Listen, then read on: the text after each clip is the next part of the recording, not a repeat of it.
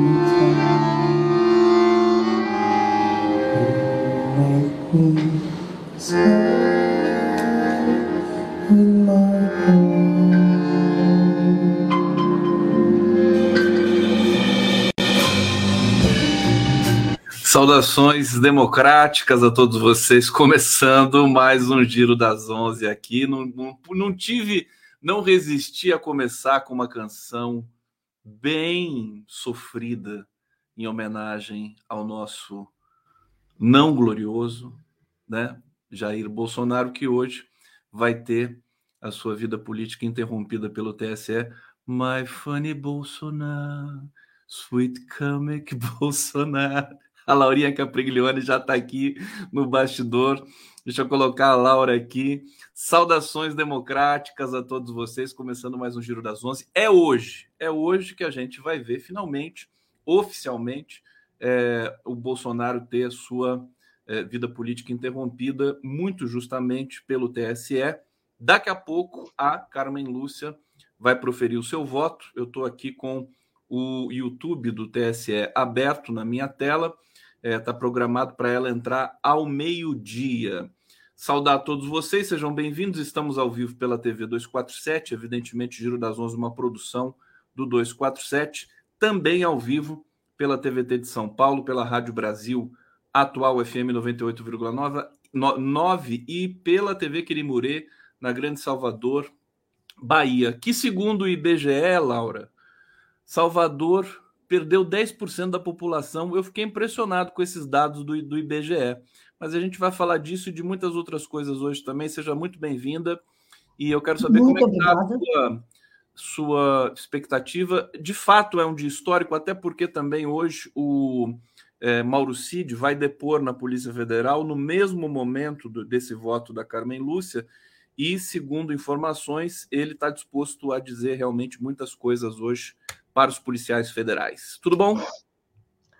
Bom, é, hoje é um dia glorioso mesmo, né? Vamos, vamos combinar. Olha quanto sofrimento a gente já passou para chegar a esse momento em que, até que enfim, justiça está sendo feita nesse país. Né? Acho, acho incrível, acho que é um, um momento que exigiu muita coragem, é, muita coragem mesmo, né?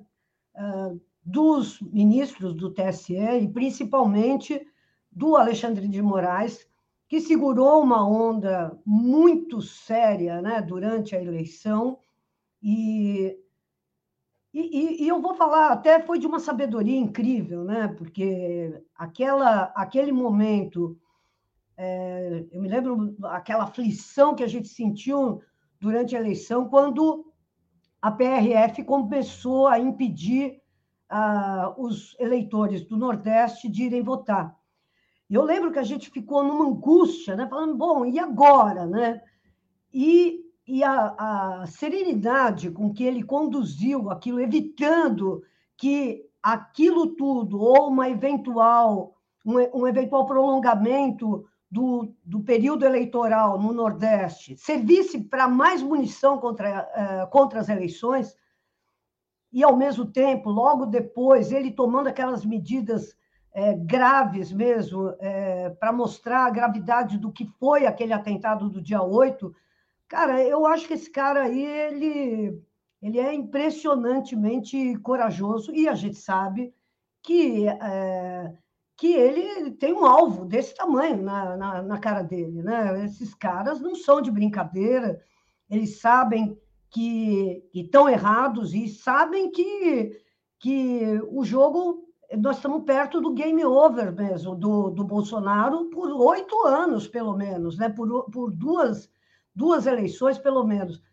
Então, eu vou falar, eu acho que é um momento muito impressionante e, e, e queria prestar minha homenagem mesmo a, a um cara que nem o Alexandre de Moraes, que a gente já é, já teve tantos tantos perrengues com ele, né? Mas é um cara que segurou a onda, né? Segurou a bronca, né, Laura? É, ele foi, ele chegou ao STF sob um manto de desconfiança, justamente por ter sido indicado pelo golpista Michel Temer, né? Exatamente. Ele já tinha uma história pregressa aqui no estado de São Paulo, acho que nos governos Alckmin, né?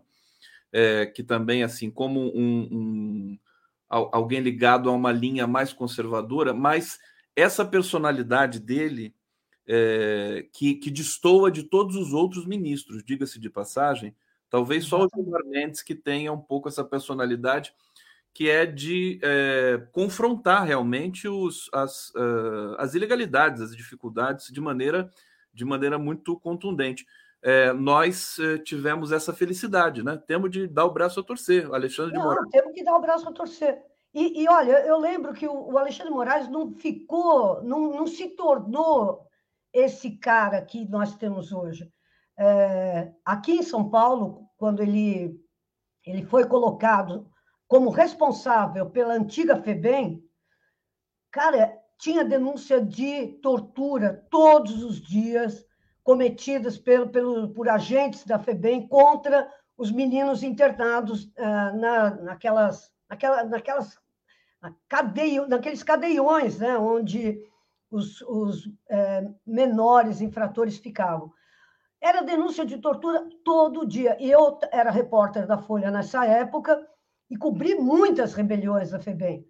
Cara, um dia o Fernando, o Alexandre Moraes, simplesmente ele chegou e falou o seguinte: a partir de hoje estão todos os funcionários da FEBEM demitidos, acabou a FEBEM, e a partir de hoje é Fundação Casa, e nós vamos pegar e vamos de, é, descentralizar essas, essas, essas mega cadeias onde estavam colocadas aquelas crianças aqueles adolescentes, e nós vamos pegar e mudar tudo. Cara, é assim, da noite para o dia, todos os funcionários da FEBEM foram demitidos. E ele começou a contratar, da noite para o dia, pessoas, muitas delas oriundas da periferia, conhecendo, conhecedoras do que era o drama das, dos menores infratores, e objetivamente mudou o quadro, entendeu? Quer dizer, hoje em São Paulo, é claro que nós sabemos que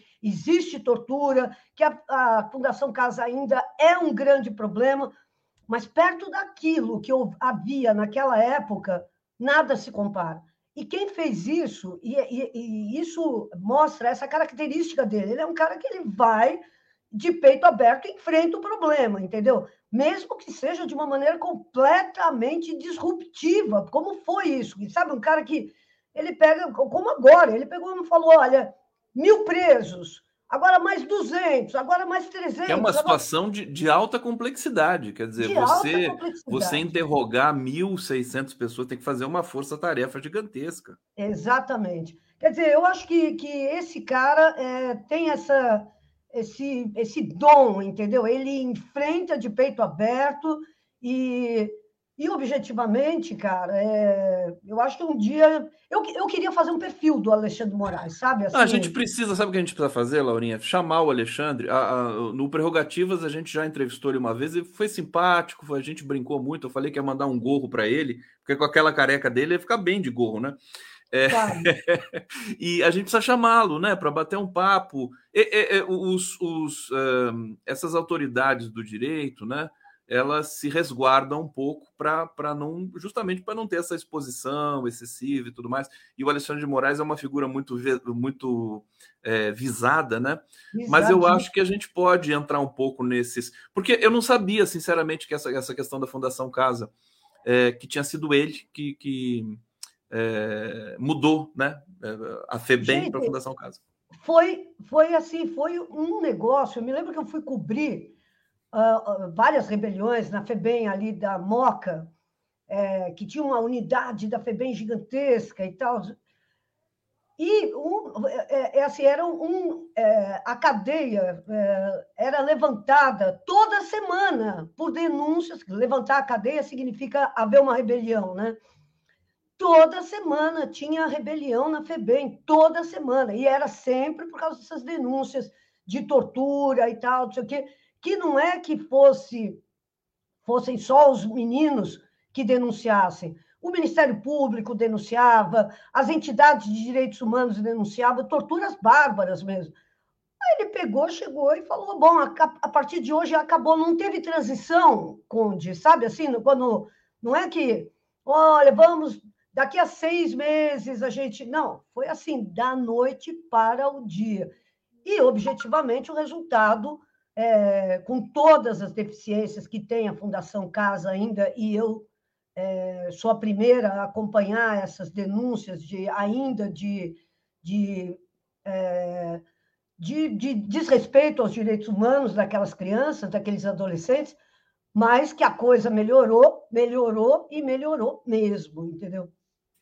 Vocês estão assistindo aqui o Giro das Onze, ao vivo, pela TV 247, pela TVT de São Paulo. Deixa eu ir para o bate-papo aqui, saudar o público aqui, o carinho pela Laura Capriglione, também todo mundo manifestando aqui. Laura, Gabor Gaspar, Conde, você tem meu respeito por trazer a querida Laura e o Arbex, que continuam a muito uh, contribuir no entendimento da democracia.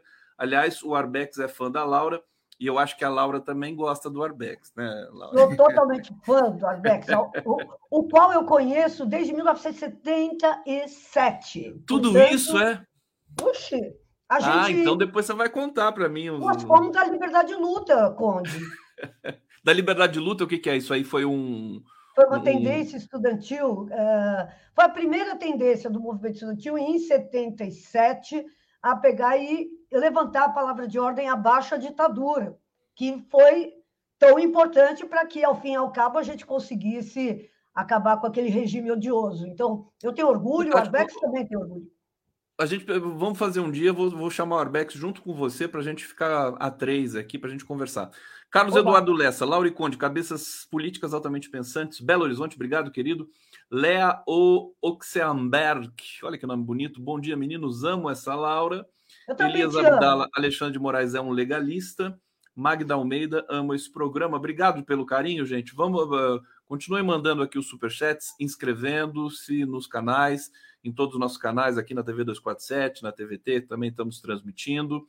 É, Laura, Agora, não podemos esquecer também, né? O, o, o Alexandre de Moraes está sendo uma espécie de maestro ali no TSE nesse momento, segurando a bronca. Os ministros sentem uma segurança de ter o Alexandre de Moraes na presidência, porque ele é um cara que não é, é, digamos, é, afina para ninguém, né? Ele dá uma segurança para os outros ministros. É, o Bolsonaro tem uma nota aqui na, no portal do 247 dizendo assim: é, há um voto de se tornar inelegível, né? Bolsonaro apela e pede que Deus toque o coração de Alexandre de Moraes. Só nós sabemos o quanto é, o, o, Alexandre de Moraes é, freou os ímpetos é, golpistas, nazistas, sei lá o queístas do Bolsonaro.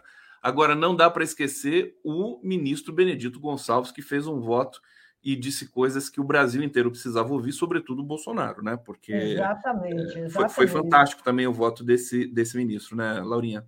E mais, mais incrível, porque é um ministro negro, né? Mais incrível, não, mais, mais representativo ainda, porque é um ministro negro, poxa vida, que, sendo que os negros foram tão ofendidos pelo Bolsonaro é só lembrar aquele discurso horroroso dele na hebraica, falando que os negros pesados em arrobas é, do quilombo ali de Eldorado não serviam nem para reprodutores, tratando os negros de fato como animais, animalizando os negros, né? reprodutores, arrobas, ou seja, é, é tudo menos ser humano. Né?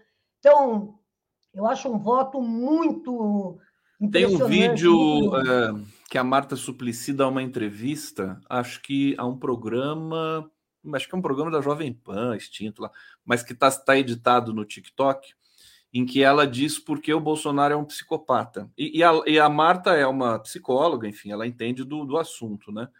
E ela descreve ali, dá todos os, os traços, quer dizer, é, é, uma figura. É que a gente não pode é, patologizar o Bolsonaro é, a ponto dele é, é, eventualmente ficar até inimputável, né? Com uma pessoa incapaz e tudo mais. Não, é, não se trata disso, mas é uma pessoa perigosa para a sociedade brasileira. Não, perigosa ele é, mas eu, eu, eu, eu, eu vou por essa linha tua.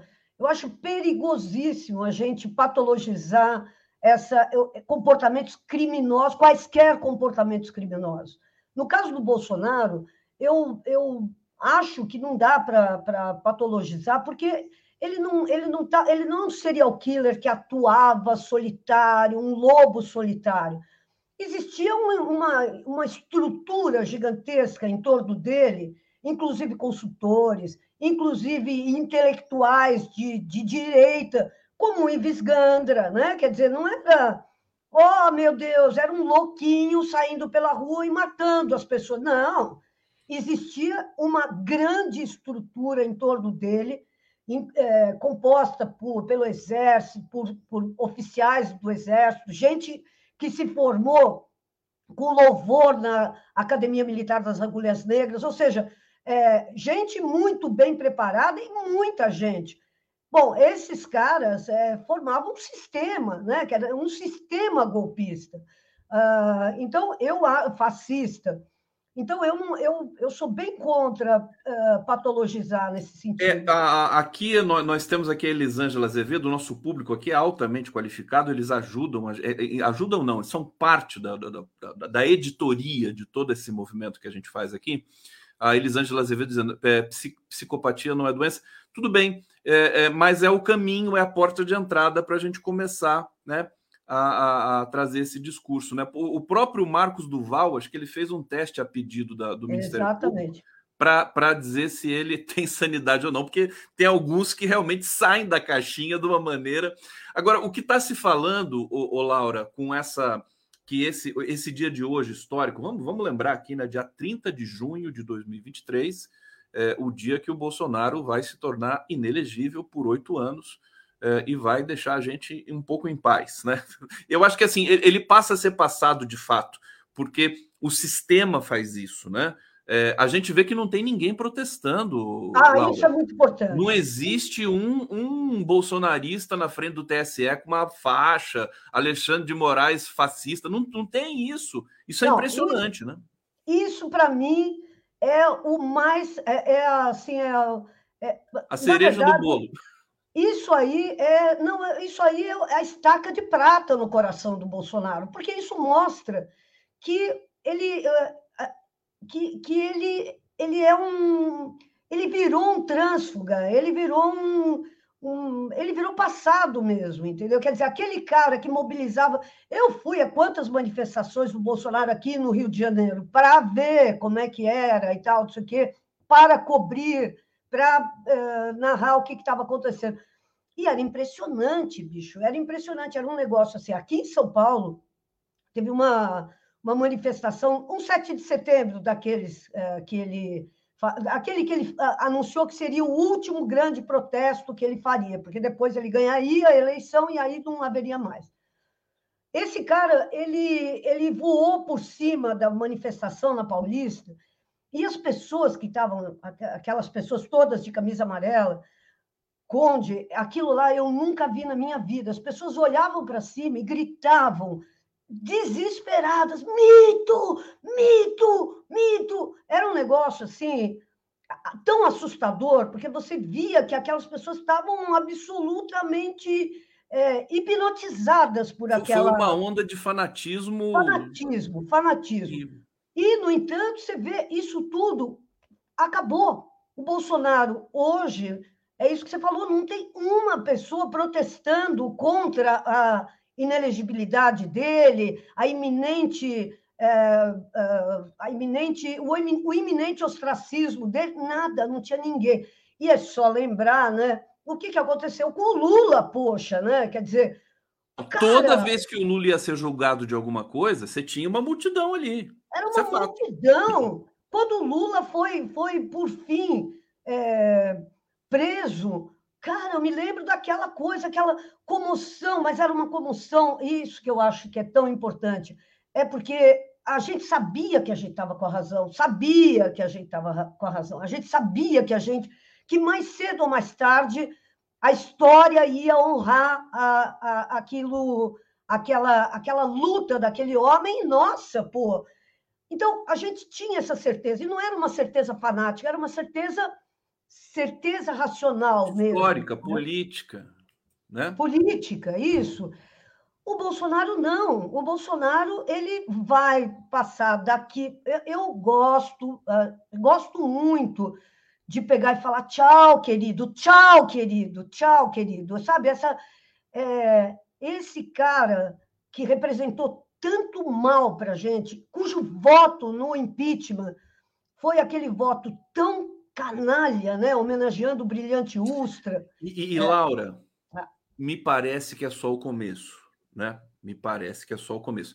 Mais uma vez para o bate-papo aqui, porque o pessoal está assim no, no, no, muito integrado conosco.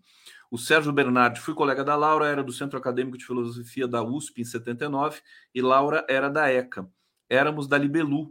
Kissinger, apelido do José Arbex, não sabia da filosofia. Olha, entregou o apelido do Arbex, Kissinger. Era Agora, isso, né, Laura? Por que, que era Kissinger? Porque ele sabia tudo. Não era só porque ele sabia tudo. Não. É porque o, o, Kissinger tem um narigão. Não, o, é, é eu não vou falar do Arbex, mas, mas era isso. O Kissinger era um narigudo. Então, é, tinha essa. Isso gente que está aí até hoje, acabou de fazer 100 anos. Meu, né? o cara não para, meu. Agora, cara... o Arbex, ele detesta o Kissinger. Ele reconhece no Kissinger que é, foi um grande cérebro dos Estados Unidos, aquele imperialismo americano e tudo mais, mas ele reconhece que é um. É, desculpa, mas ele detesta, né? Detesta, claro, claro. porque ele é um, é um dos, dos dos pilares da, da, do genocídio que os Estados Unidos produziram no mundo todo. Ana Luísa, eu frequento hospital psiquiátrico, são maltratados por todos. A violência nos hospitais de psiquiatria é sofrida pelos pacientes. Olha como a gente já deriva, né? Como o público aqui é qualificado, a gente deriva para outros temas que eventualmente a gente pode, inclusive, tratar e fazer um outro programa aqui sobre isso. Adriano Pereira, Ives Gandra, legítimo terraplanismo jurídico. Antônia Lúcia, tchau Ceboso. É muito delicado isso aqui, adorei. José Odival, a Caro Conde, ao abrir o programa, eu verifiquei a entrevista com Laura Capriglione. Ela integrou a Liberdade Luta desde 77, também tem muito orgulho de ter integrado desde 79 em Fortaleza. Marlene Costa, bom dia nesse grande dia, mas sem anistia. que bonitinho, sem parece um haikai. E Robson Bob Sobreiro, aquele gado estava pronto para obedecer Jim Jones. A gente viu esse drama da Guiana sempre é, comparado ao drama que realmente. Porque o Bolsonaro fez as pessoas se matarem nesse país. A verdade é é essa. Eu, eu me lembro na pandemia de um caso em Minas é, de, de um, um, um, sujeito bolsonarista, o filho dele tinha acabado de morrer de Covid. E ele não, não permitiu que o hospital é, colocasse no óbito, na certidão de óbito, que o filho dele tinha morrido de Covid porque não existia Covid. É, é isso. Olha o nível que a gente é chegou. Agora, posso só falar uma coisa, Conde? É, eu queria falar uma coisa que é o seguinte: essa semana, a, esse, essa cria, né? esse, esse cara que pô, foi eleito governador de São Paulo, graças ao Bolsonaro, esse cara teve a coragem de homenagear um trecho rodoviário aqui de São Paulo com o nome de Erasmo Dias.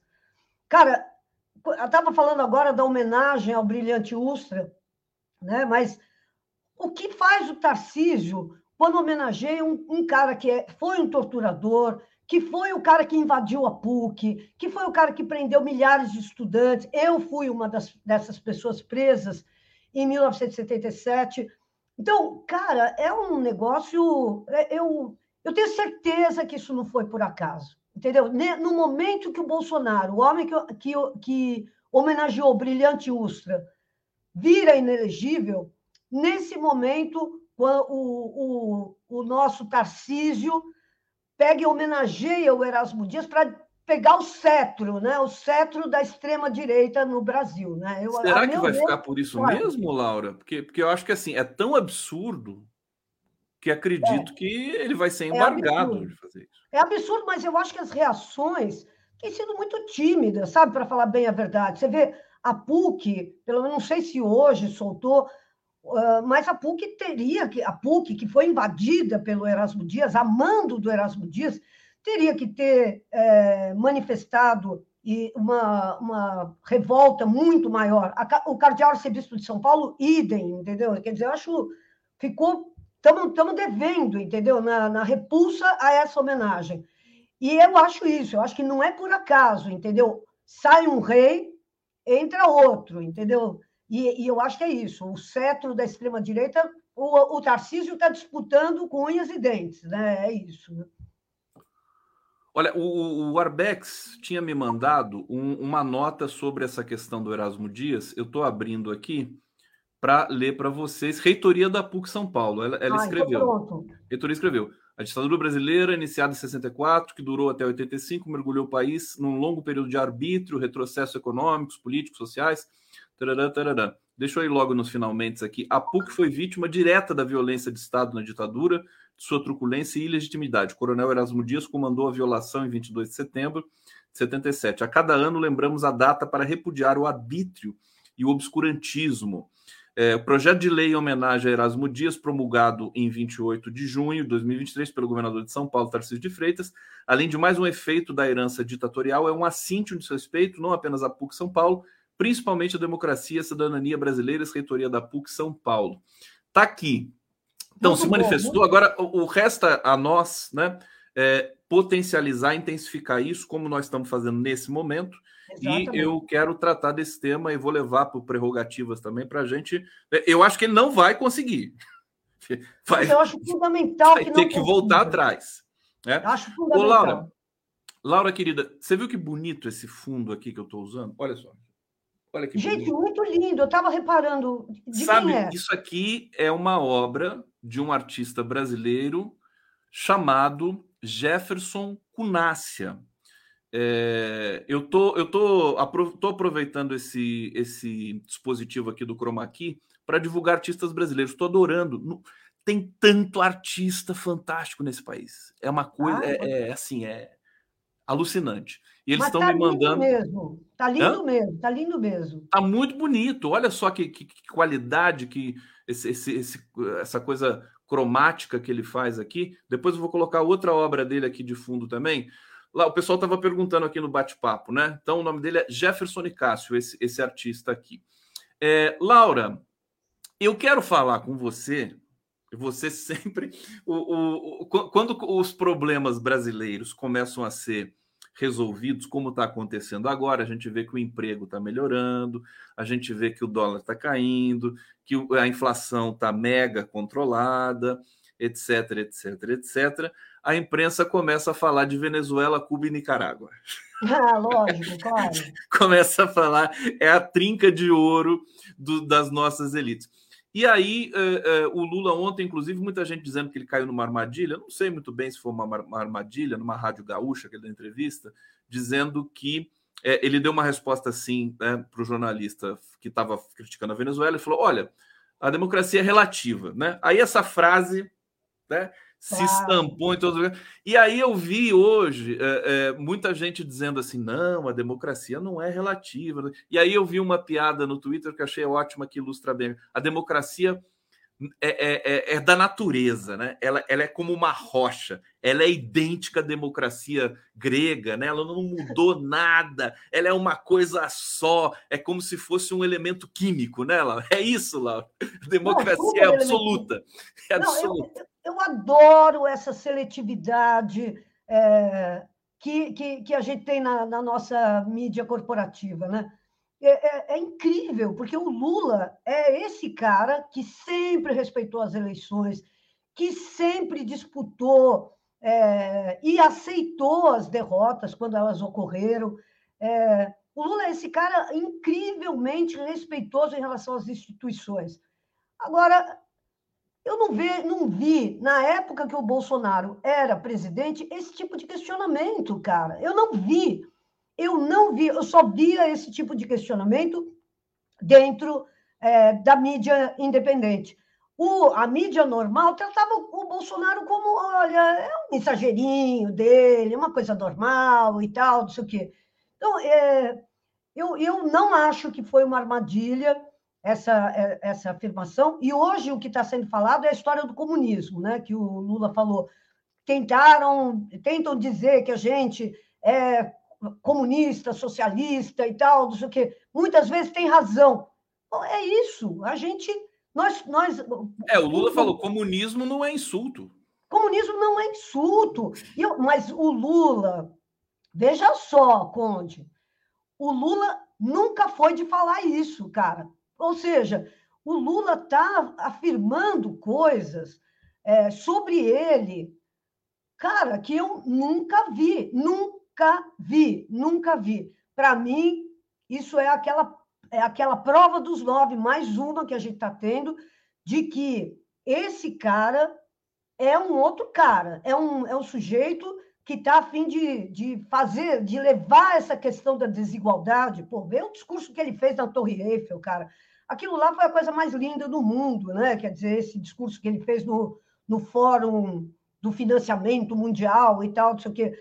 De, defendendo o fim da desigualdade, ou a redução da desigualdade. Não, em, tom, em tom de cobrança também. Em tom né? de cobrança. Né? Nós não aceitamos ser cobrados só pelo meio ambiente. Nós queremos que vocês também se comprometam com a redução da desigualdade, que é tão é, grave, tão trágica para parcelas inteiras da população. Ou seja, esse cara está faz, tá, tá fazendo um discurso que, olha, sinceramente, eu nunca vi. Agora, queria dizer mais uma coisa. É muito legal você ver, né? É, isso que você falou, esse, essa manobra diversionista da grande imprensa, né? É, o Lula faz um monte de coisa legal e tal, e vamos discutir a Venezuela, vamos discutir Cuba, vamos discutir a Nicarágua, vamos discutir, vamos discutir, vamos discutir. Bom, toda a grande imprensa está apoiando as privatizações que o Tarcísio quer fazer aqui em São Paulo, particularmente a privatização da Sabesp, certo? Certo. Hoje, pela enésima vez, a linha do metrô, linha Nova Esmeralda, que é administrada pela Via Mobilidade, pela enésima vez parou e deixou milhões de pessoas moradoras da Zona Sul sem poder trabalhar, sem o direito mínimo à, à, à, mobilidade dentro da cidade, sem poder trabalhar, sem poder ir a médico, sem poder ir a, sem poder nada. Qual é o, o conselho que a, a grande imprensa dá? Estava assistindo o Bom Dia São Paulo. Gente, fica em casa, não vai trabalhar, não vai trabalhar, esquece, desencana. O Rodrigo Bocardi falou e repetiu isso. Sossega, gente. Não dá para ir trabalhar? Não vai, entendeu? Não vai. E os empregadores vão ter que entender. Ah, lógico, muito bom, muito. Quando o que tinha que estar sendo discutido era o quê? Pô, como é que você para metade da, da população da maior cidade de São Paulo, porque a Zona Sul é ultrapovoada, como é que você para metade da população da maior cidade de São Paulo e o discurso é, gente, pô, fica tranquilo em casa, não vai trabalhar. Quando a discussão que tinha que, tinha que haver era o quê? O que, olha o que que estão fazendo as privatizações. Olha como é que elas estão deixando os trabalhadores completamente uh, desassistidos de um direito básico, que é o direito de ir e vir. Nossa, é, não é incrível? Ai, de, os indígenas fizeram outro dia uma manifestação na, na Fernão Dias ou na Anhanguera, é, e foram duramente reprimidos porque estavam, estavam impedindo o direito de ir e vir. Hoje, em dia, hoje a gente está com metade da cidade parada e nada. Terrível. E, e é, é, essa, essa lógica, né? não sei se se pode falar de lógica da, da, das mídias corporativas brasileiras, que você conhece tão bem, é, é, é prima irmã daquela que diz que quando o gás estava muito caro e tinha pessoas cozinhando com álcool e lenha, né? Dizia assim das, das qualidades de cozinhar a lenha, né? Ah, como é bom, a lenha é uma coisa saudável. A Globo fez essa matéria. Fez, eu vi. De que também. a lenha era saudável. Quer dizer, é isso, né? Lamentável, é lamentável é, que, que o jornalismo brasileiro. Ô, ô, ô, Laura, você sabe que eu, eu, eu sou. Quando eu, eu converso com o Nassif, às vezes também tem uma larga experiência, já passou por todos esses cantos. É, eu, eu, eu sou, eu me sinto muito ingênuo, porque eu sonho ainda com o dia que a gente possa ter um jornalismo, sabe, um pouquinho melhor do que esse, pelo menos. Poxa, Poxa mas é Será que a gente não vai conseguir isso? Eu acho que a gente tem que conseguir. Isso é uma tarefa mesmo dos democratas, cara. Porque não é possível a gente estar tá a mercê. Eu estava assistindo esse Bom Dia São Paulo, mas eu fiquei tão indignada com o cara ter o desplante de falar uma coisa dessas para uma população desesperada. Teve manifestação, os caras tiveram que descer no meio da, da, dos trilhos do trem, um monte de gente nas, nas, nas imediações das, das estações, esperando, esperando, esperando, esperando.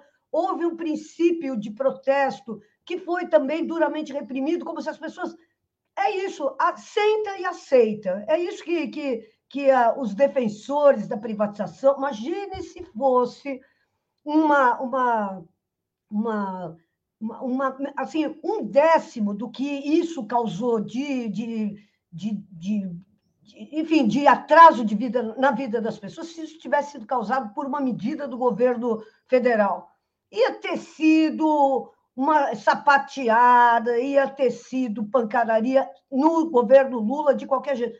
Ah, mas é o Tarcísio, gente, é o Tarcísio, entendeu? E nós podemos esperar, porque embora o Bolsonaro tenha dado a entrevista para Mônica Bergamo, falando que, olha, o Tarcísio a gente ainda vai precisar ver, eu não tenho dúvida de que ele será testado para ser o candidato à é, presidência na próxima eleição. Não tenho dúvida que a grande imprensa tá. bota uma esperança grande nesse cara, não tenho dúvida nenhuma. Isso aí é, é incrível. Se você pegar as cenas, olha isso, meu. É pois é, colocando aqui a linha 9, né, que foi, foi é, obstruída, o, o, o que, que deu em São Paulo hoje Vamos avançar aqui, olha a fila de pessoas. Agora tem, tem fotografias, eu peguei algumas imagens aqui, tem fotografias que são impressionantes. Está aqui. E... Deixa eu ir até aqui. Bom, a gente já, já deu para dar uma olhada aqui. Eu peguei Não, no Twitter, agora... Esse sistema, sistema Paese é um sistema que existe para colocar ônibus quando há é, falha ou no metrô ou no trem, né, no, no, transporte sobre trilhos.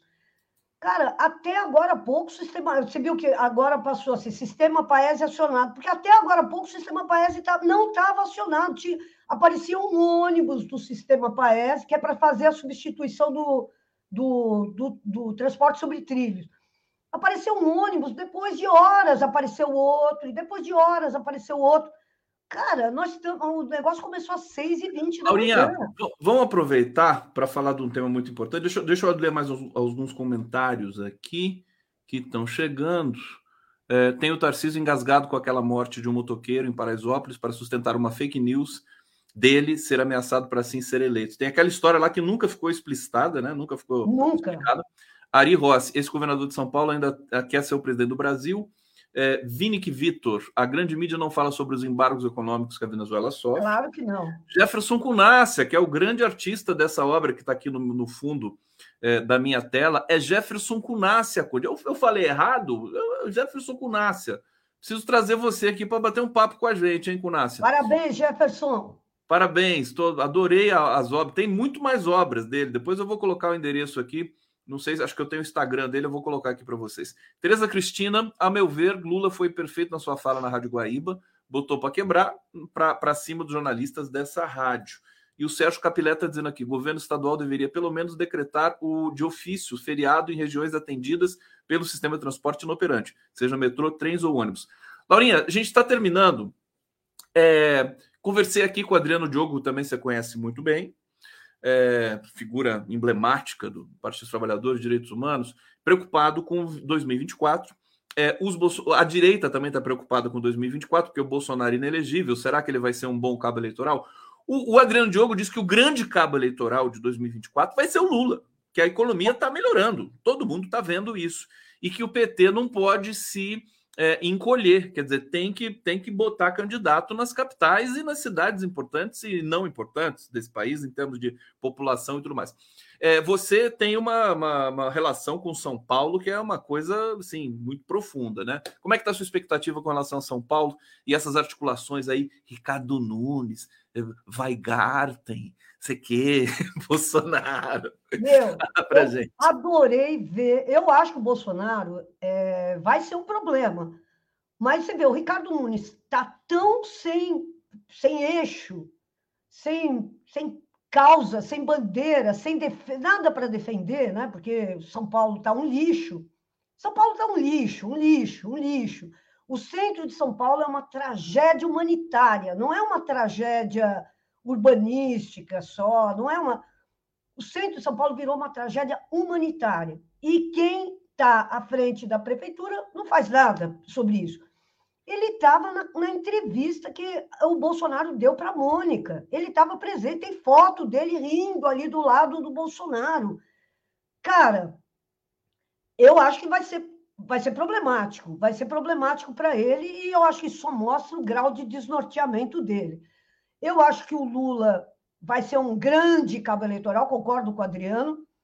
Acho que o PT não pode se intimidar. Agora, em São Paulo, eu não tenho dúvida nenhuma, o PT vai apoiar o Guilherme Boulos, porque isso é um compromisso que foi firmado antes da eleição, porque o, o, o, o, desculpa, o Guilherme Boulos abriu mão da candidatura ao governo do Estado para apoiar a candidatura do Haddad.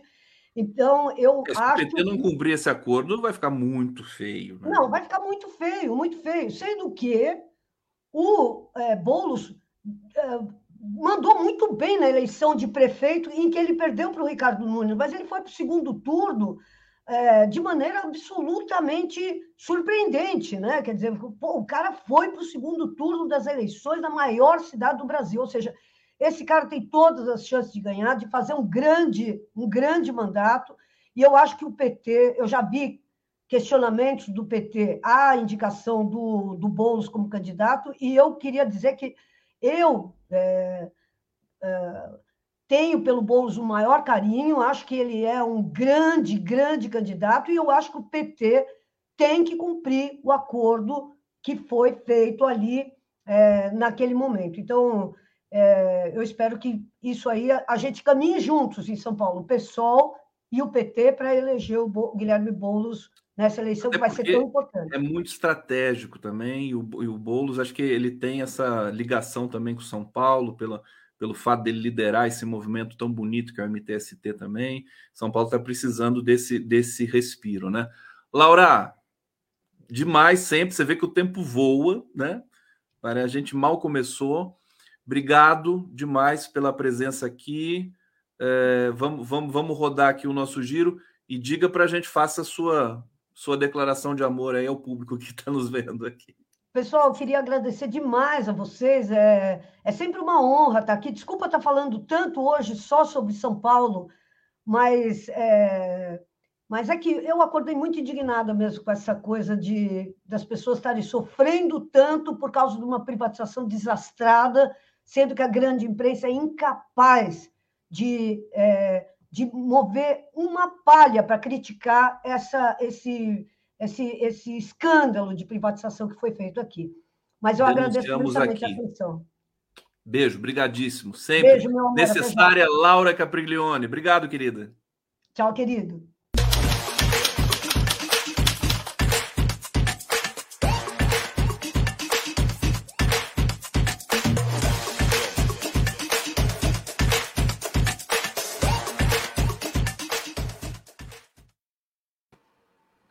Carlos Armit chegando aqui no Giro das Onze. Que, que bom que você veio, Armit, mais uma vez para falar um pouco para a gente é, de, de, cenas é, brasileiras, da política, com esse, esse tempero dessa astrologia que você faz tão interessante. Seja muito bem-vindo aqui, o pessoal pedindo muito sua presença.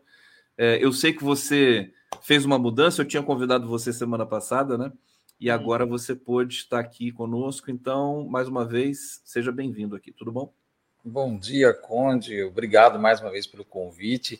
Fiz essa mudança, estou assim, aterrisei agora aqui, né? Estou ainda me organizando, mas sempre uma satisfação estar aqui com você. Bom dia, bom dia a todos os que estão aqui nos acompanhando nesse dia, que é um dia que pode abrir uma nova uh, história para a gente aí na política brasileira. Afinal de contas, a gente vai ver a resolução de uma questão que a gente está esperando há muito tempo, né? Vamos ver o que os astros estão falando desse momento brasileiro. O Carlos Armite é biólogo, mestre em educação pelo Unesp, trabalha há mais de 25 anos com astrologia, consultas, estudos, ciclos históricos. É, a área que, que, que o Armite é, é, domina e vai conversar com vocês aqui, só para vocês saberem, é constelação sistêmica, pedagogia sistêmica, EFT barra Access Desde 2015 produz vídeos semanais sobre astrologia e espiritualidade no canal Astrologia Sistêmica do YouTube. Eu vou colocar o link daqui a pouco para vocês. Armite, o que, que, que, você pode dizer? Do, o Brasil está vivendo nesse ano de 2023, tanta coisa acontecendo, é, é, enfim, e a gente recobrando a nossa, é, eu diria, espiritualidade, relação também da, da nossa subjetividade fraturada por 10 anos de desmandos e violência, e discurso de ódio. Eu queria te ouvir um pouco desse lugar que você fala é, da, da, da, astrologia sistêmica, quer dizer, desse, que, que, que, é, que é, uma, é, um, é um lugar específico, digamos assim, é, da, dessa ciência. Olha, Conde, são os 10 anos né, que começou esse movimento que nos colocou na rota do fascismo, né? Mas, uh, quando a gente olha os ciclos astrológicos e a gente olha também a perspectiva sistêmica do Brasil, nós estamos, na verdade, conectados com coisas até um pouco mais antigas. O próprio Carl Jung, ele fala que tudo aquilo que a gente não resolve lá atrás, né, vai aparecer como destino lá na frente. E isso vale para o indivíduo, isso vale para a coletividade, né? E o Brasil tem uma série de coisas mal resolvidas que foram sendo empurradas com a barriga, outras foram assim colocadas num estado de ó, não mexe que é dodói, pode dar problema.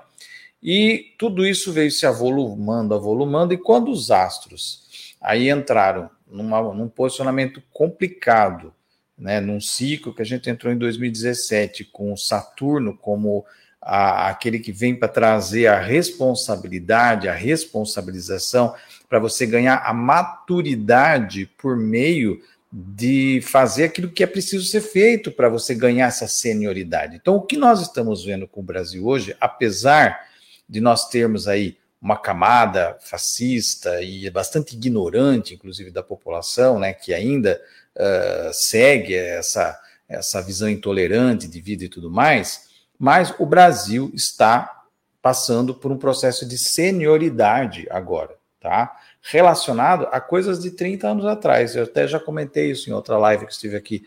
O, o Saturno tem um ciclo de 30 anos, né? E há 30 anos atrás nós estávamos vivendo a questão do Collor, 30 anos antes nós estávamos vivendo a questão do Jânio Quadros, 30 anos antes o, o Getúlio Vargas. Então, o Brasil vem de 30 em 30 anos tendo que acertar algumas questões. Então vamos pensar, para ser um pouco mais uh, conciso, de 30 anos para cá. Né? Você teve aí o período uh, do Collor, de, de, de, toda essa situação de, de, um presidente que também sofreu, que sofreu um impeachment, que acabou sendo, ficou, uh, perdeu a, a, possibilidade de ser eleito, né? E nós estamos vivendo essa situação de novo, com outro ex-presidente, com essa situação toda. E se a gente volta mais 30 anos lá atrás, nós temos a questão da, Jânio Quadros, do Jango, depois da ditadura militar, e tudo aquilo que não foi resolvido daquela época, nós estamos vendo agora na CPMI lá do golpe, militares sendo colocados aí contra a parede, coisa que não aconteceu, coisa que não foi feito no final do regime uh, da, da, ditadura militar que nós entramos na democracia. Então, tudo aquilo que, que ficou ainda por fazer, que não se pôde fazer na época, ou que não se tinha condições institucionais para se fazer, ou não se tinha clima, de uma certa forma está acontecendo. Apesar de nós estarmos saindo de um processo extremamente sombrio que nós vivemos nos últimos anos, mas o saldo é positivo de um modo geral. Embora isso possa ainda não estar claro, não está visível para boa parte das pessoas, mas nós temos um saldo positivo, sim, de um processo de senioridade para o Brasil, para o povo brasileiro. O que, que você quer dizer quando você fala senioridade? Eu, não estou pegando maturidade. bem esse conceito.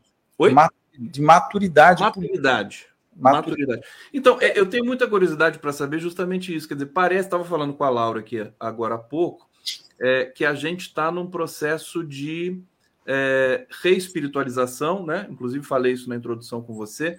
É, depois, de, depois de tanta catástrofe, né? Inclusive a própria pandemia e tudo mais, que, que não foi só a pandemia, mas foi o próprio Bolsonaro também. É, a gente está re, reconstruindo o país. Foi muito interessante o IBGE uh, soltar anteontem né, os dados desse Brasil que a gente já não conhecia tão bem mais. Quer dizer, um país que parou de crescer naquele ritmo, né, que, que, tem, que, que tem menos habitantes do que é, se projetava. É, nós estamos, você fala de 30 em 30 anos. É, mas de, o, o, golpe contra Dilma começou há 10 anos, né? Ele culmina nesse momento agora de resgate da nossa identidade? É isso? Exatamente. Nesse período de 30 anos para cá, uh, esse ciclo de 30 anos que nós vemos de 1990 até esse período aqui de 2010, 2011, 2012, uh, o que aconteceu? Né? As coisas que, que nós não resolvemos naquilo sobrepôs agora aqui. Então, em 2013, 2012, 2013, por aí, nós tivemos uma configuração astrológica que repetiu uma que aconteceu lá na década de 30, que trouxe o fascismo na Europa. E aqui no Brasil, o que acontecia? Por conta de nós não termos olhado para algumas questões de educacionais, sociais, uma série de questões que ficou faltando se fazer, o, o, o Conde, em termos de uh, trazer para a base da população alguns conceitos que ficaram muito no nível assim mais da, das universidades, da intelectualidade. Faltou esse movimento. Né? Quem fez esse movimento foi justamente as igrejas, esse pessoal que chegou ali na população e começou a fomentar um discurso que colou e que foi ganhando força, ganhando força com a ajuda da mídia, tudo isso que a gente discute e fala muito. E aí o fenômeno Bolsonaro culmina a partir desse processo, né? Então, agora nós estamos, tipo assim, a gente acordou do susto e estamos começando a reconstruir o Brasil, e essa reconstrução precisa que a gente dê conta de não cometer algumas negligências que foram cometidas, né, de não se descer na base, não se conversar. Eu acredito que a gente tem que fazer esse movimento, eu acho que existem condições políticas, existe uh, expertise política dentro do governo para poder gerenciar um projeto de levar uma, uma educação política, levar uma conscientização para a população de modo geral, para que nós não tenhamos mais essa vulnerabilidade de ser infectado pelo vírus do fascismo, pelo discurso de ódio. Eu acho que tem muitas coisas, está se discutindo a questão da internet, é, são muitas vertentes, mas eu vejo que o saldo é positivo. Essa efervescência e mesmo esse período sombrio, né, aquela coisa de tem males que vem para bem, esse período sombrio que a gente viu, serviu também como uma espécie de lição para todos nós, para a gente olhar agora essa nova caminhada que nós estamos fazendo, essa nova chance de, de caminhar de uma outra forma. Então, é, é, claro, a gente percebe até a forma como o Lula uh, se posiciona hoje é bem diferente da forma como ele se posicionou quando ele ganhou a eleição lá em 2008, 2002, 2003. É uma outra forma, porque o Lula ele tem essa concepção de que o mundo está diferente, que as coisas estão diferentes, que tem certas uh, questões que precisam ser combatidas. É, essa situação da fala dele da democracia, que foi precisa, que foi interessante, que mexeu né, com os ânimos da mídia corporativa, né, é uma coragem do Lula de fazer uma coisa que talvez ele não, não teve lá aquele estalo de fazer em 2002, 2003. Aliás, coragem é uma coisa que não falta para o Lula. Eu quero explorar isso um pouco com você, porque assim é, as, existe uma, uma bifurcação no conjunto de análises, é, inclusive progressistas, né? Se é que dá para falar desse jeito, dirigidas ao governo Lula nesse momento, Lula 3 Algumas que vão pelo campo do marketing, dizem assim: o Lula não pode falar isso, porque isso de derruba a popularidade dele, e outras que vão simplesmente pelo campo da governança, falar, ah, tem, tem que negociar com o Congresso e tudo mais. Então, são, são, duas, são duas linhas de análise. Eu vou pegar a linha do marketing, né? Por exemplo, eles dizem que o Lula não pode dar toda essa bola para o Maduro, porque é prejudicial. Inclusive, a, a pesquisa Quest é, apontou, a, a Laura está até aqui acompanhando, ela conhece muito bem essa questão do preconceito propagado pelo, pelo, pela imprensa brasileira com relação à Venezuela e tudo mais. Mas a, e, e, por isso que a pesquisa Quest indicou que a recepção do Maduro pelo Lula foi é, teve reprovação, acho que de 64% da, da, das pessoas, da população brasileira. A pergunta que eu te faço é o seguinte: as pessoas recomendam o Lula, não recebe o Maduro assim, você não precisa fazer isso, porque isso pode pesar contra você. Mas ele faz, mesmo assim. É, essa é a característica dele, que eu acho que também era de 2003, né? Eu queria que você falasse um pouco sobre isso para gente. Eu acho que ele está mais provocativo do que antes. É a visão minha. Né? Eu acho que o Lula, até em função do que ele passou, né, gente?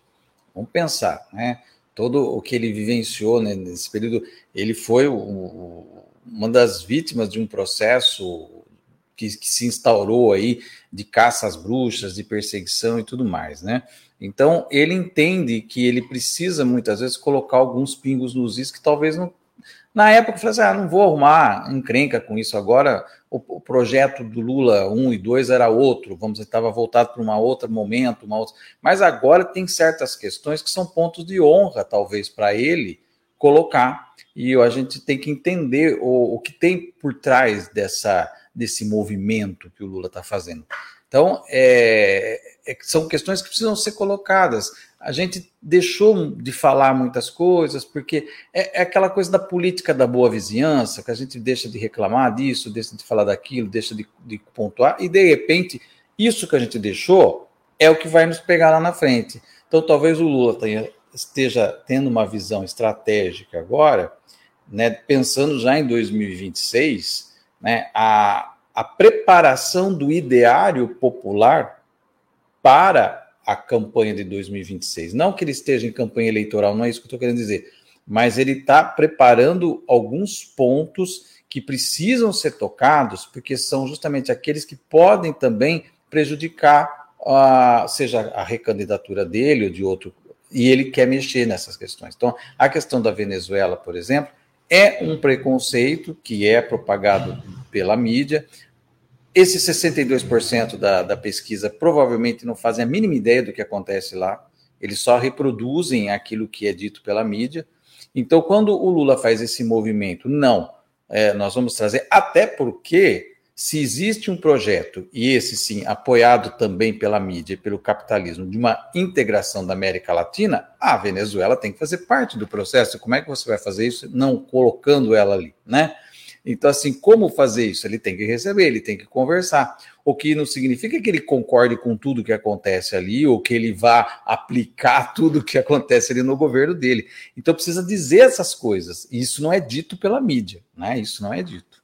Perfeito. Só, só destacar aqui que eu troquei a arte de fundo, não sei se vocês perceberam, mas é do mesmo artista, Jefferson é, Jefferson Cunácia. Eu, eu, eu, às vezes confundo com o Nicásio, que tem outro artista aqui chamado Pedro Nicásio.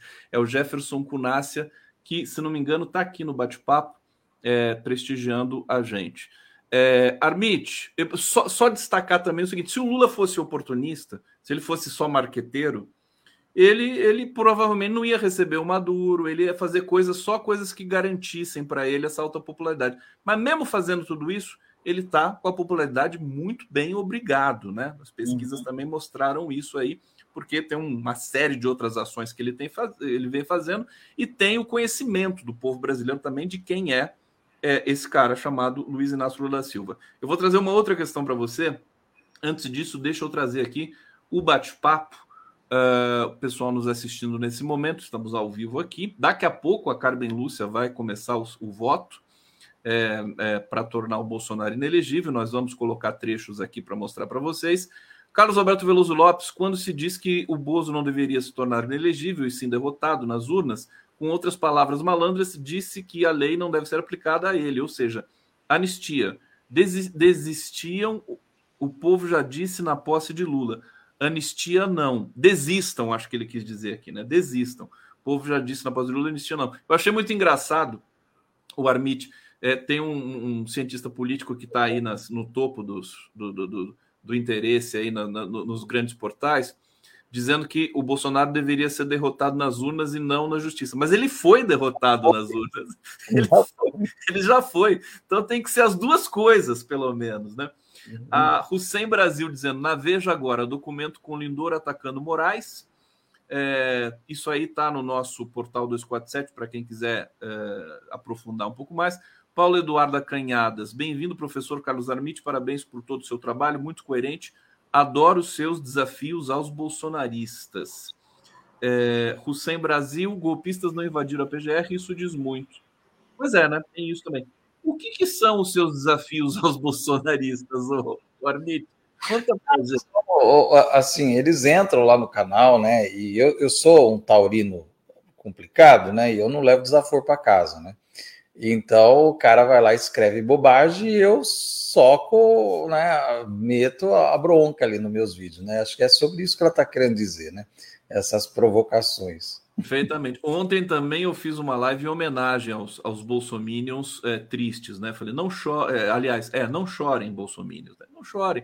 Eles estão é, eles estão cada vez mais rarefeitos e, e existe realmente uma, um passivo eu, eu não vou dizer psiquiátrico, mas um passivo de sequelas, né?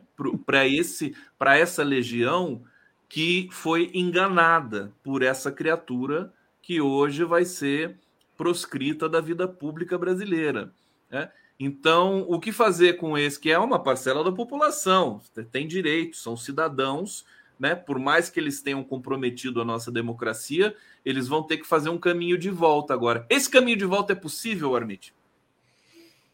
Demora um pouco, viu, Code? Porque envolve uma série de. Eu acho que tem a parte população, vamos dizer assim, né?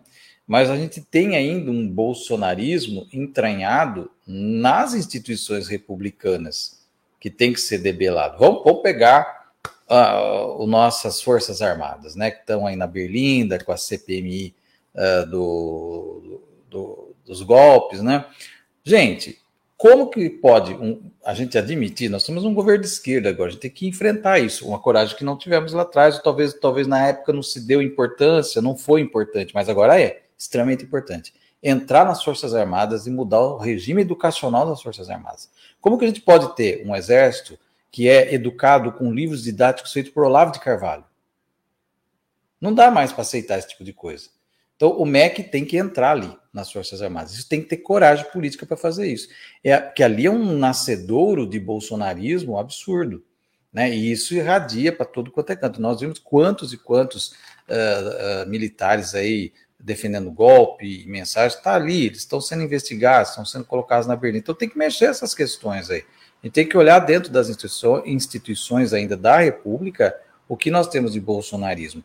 E, no modo geral, uh, ter uma, uma visão mais estratégica com relação às redes sociais, já está se fazendo isso, já está se pensando nisso, teve muita polêmica, o projeto de lei está se discutindo, mas é um caminho, está aberto esse caminho de volta, mas ele não é uma coisa que acontece de hoje para amanhã, é um processo ainda que precisa de educação, precisa de encostar a mídia na parede um pouco, ela tem que ser, ela tem que ter um compromisso com a soberania nacional, sim, se não perde concessão. Eu acho que tem que ir para cima com, com força em cima desse pessoal, viu? Deixa eu só colocar uma questão no meio da sua fala, porque você não concluiu ainda, eu estou aqui é, dando uma de penetra aqui, que é o seguinte. É, a esquerda, que também está traumatizada, militância, enfim, as pessoas que são democratas nesse país, ficou, está muito uh, traumatizada com esses setores na, nazifascistas e não por menos. Faz parte dessa transição agora, desse caminho de volta dessas pessoas para uma normalidade, aspas, a palavra é péssima, mas para um processo de fato democrático, público, uh, de debate público, faz parte que é, a esquerda precisa colaborar com isso, precisa ser generosa, porque o Lula tem essa característica, né? Ele não tem preconceito. Ele vai, inclusive, os eleitores de Bolsonaro também, segundo aquela pesquisa Quest que eu mencionei aqui, eles já estão é, apoiando o governo Lula nesse momento. 22% daqueles que votaram em Bolsonaro apoiam o governo Lula. O que, que você pode dizer para a gente? Sim, sim, e, e eu acredito que tem aquilo que eu já falei já, né, várias vezes a, a esquerda tem que sair dessa, desse estresse pós-traumático, vamos dizer assim, né? E começar a, de novo, eu vi, eu peguei um pedaço aqui da, da, da conversa que vocês estavam tendo, né? É, acho que você falou de, do PT não se apequenar nas eleições de 2024 e colocar candidatos de cabeça de chave ali, né? Uh, e não ficar como coadjuvante. E, e, é isso, quer dizer, a esquerda tem que ir a campo, né? A parte política tem que ser presencial, tem que estar presente nos meios de comunicação, tem que estar indo na internet, tem que estar se candidatando sim, né? E a parte da militância voltar para aquele movimento de base, ir lá, porque assim, eu penso que onde tem uma igreja disseminando fascismo, tem que ter do lado uma comunidade de bairro com o pessoal fazendo trabalho lá, levando cultura, levando arte, levando informação, né, levando discussão política, educação política, educação sexual, tudo ali para esse pessoal, né, para a gente poder vacinar as pessoas do discurso de ódio que vem muitas vezes, em boa parte, das igrejas, das forças armadas, e a gente tem que começar a mexer com isso daí, né? E também encostar a mídia na parede. Carlos Armite aqui no Giro das Onze. Que prazer receber o Carlos Armite. O pessoal fica, fica super feliz aqui. A uhum. Paula Eduarda Canhada, certo, Carlos? Deixa eu pegar algumas mensagens aqui de carinho pelo Carlos Armite. O pessoal falou que bom o Carlos Armite aqui é, no Giro das Onze. Renata Meira, essas sequelas são traumas pessoais, sociais, institucionais que precisam ser tratados. Deixa eu identificar aqui alguns comentários. É, Wagner Miranda, gente, vamos pensar nos novatos, ou melhor, crianças. É, deixa eu ver aqui mais algum. Daqui a pouco eu faço uma seleção aqui, porque tem muito comentário chegando. E eu só quero colocar na tela aqui. Olha só o tic-tac aqui para o Bolsonaro, né? Isso aqui é, o, é o, a transmissão do TSE é, que está anunciando. Em instantes vai começar o voto da Carmen Lúcia. Ela deve estar tá arrumando o cabelo, no momento, né? aquela coisa, se preparando, evidentemente, para dar o voto é, da cassação é, do, do, dos direitos políticos do Bolsonaro. E esse reloginho fica virando. Gostei do reloginho, viu, o, o, o Armite? Não é bonitinho? Com essa, com, com essa bandeira estilizada, né? Tic-tac total, né?